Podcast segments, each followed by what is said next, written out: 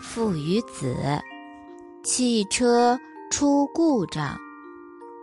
一天，爸爸开车带着儿子，突然车不动了。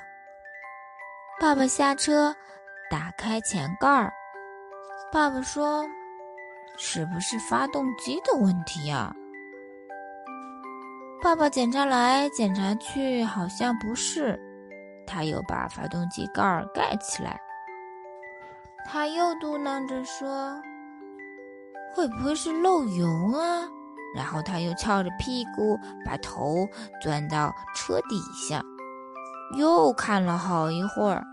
儿子觉得好无聊啊，他把头一会儿低起来，一会儿扬起来，左看看右看看，没办法，只好在上面等着爸爸把车修好。好像爸爸并没有找到问题所在。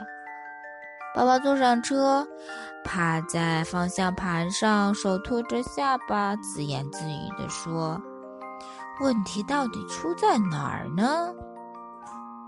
好像一点思绪都没有。这时候，儿子跳下车说：“看我的！”不一会儿，儿子蹬着他的滑板车过来了。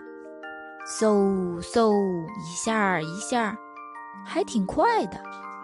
爸爸看见儿子的滑板车从自己的汽车旁边驶过，他想：“哎，这可真是个好办法。”于是，爸爸把一只脚从汽车里拿出来，学着儿子的样子蹬起汽车来，嘴里还大声地说：“儿子，等我一下。”我马上就要赶上你了。